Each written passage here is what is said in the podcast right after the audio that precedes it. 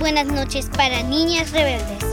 Me llamo Amelia Telles, tengo 8 años y vivo en Boone, Carolina del Norte. Hoy voy a entrevistar a Lila Downs, nuestra presentadora del episodio de Frida Kahlo.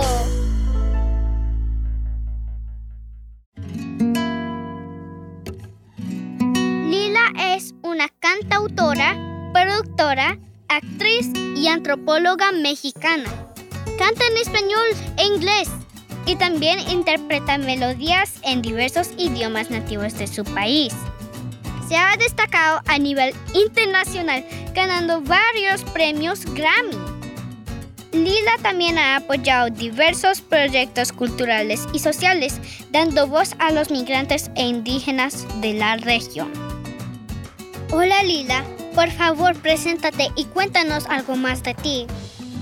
Yo me llamo Lila Down Sánchez y yo soy una mujer cantautora eh, mixteca de madre indígena, de padre norteamericano y empecé a componer mis canciones cuando me encontré con mi pareja que se llama Paul Cohen y empecé a componer canciones sobre mujeres, sobre maíz, sobre cosas que me interesan mucho de la biología y de nuestro México. ¿Cómo decidiste que querías hacer música? Yo quería cambiar el mundo porque mi realidad era muy triste en mi entorno de mi niñez. Creo que me di cuenta que yo venía de un pueblo muy humilde en donde la tierra se está erosionando y quería volver a mi tierra de origen, que es en la Mixteca de Oaxaca, en México. Pero me di cuenta que yo cantaba desde chiquita y que el arte tiene la fuerza de poder hacer pensar a las personas. Entonces, cuando ya terminé mi carrera de antropóloga social y de música, pensé ser otro tipo de cantante y de música.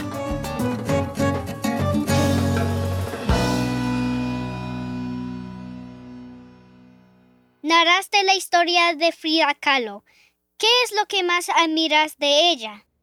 Creo que admiré mucho cuando yo la descubrí después de que estudié en la universidad.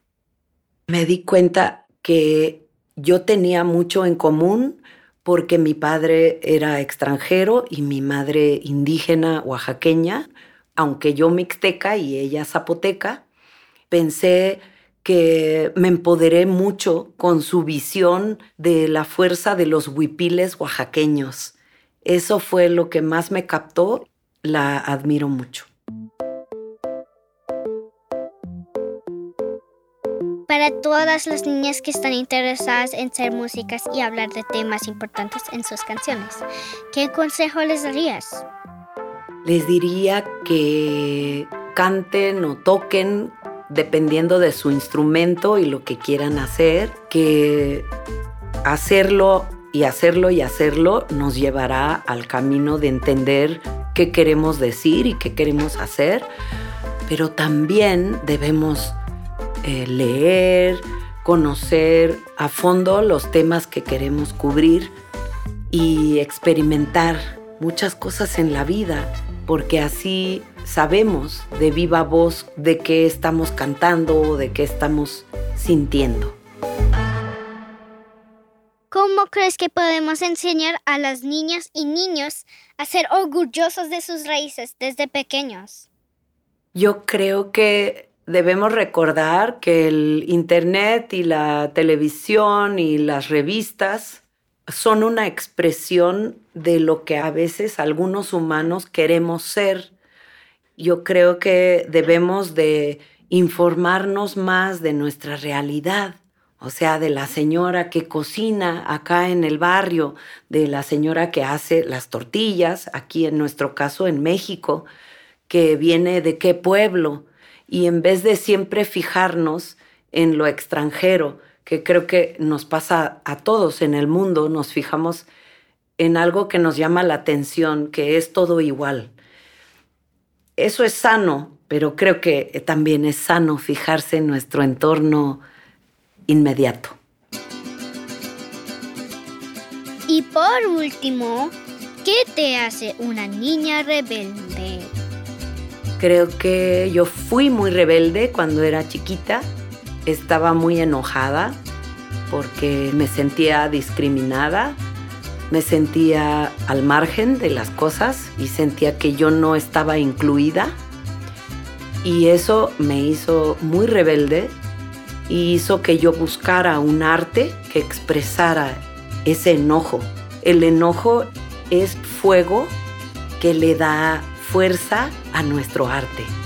Y siempre hay que ser rebeldes, hay que seguir rebeldes en todas las edades.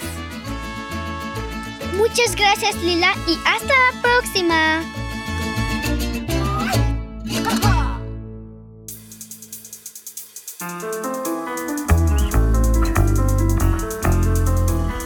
Este episodio fue producido por Adonde Media.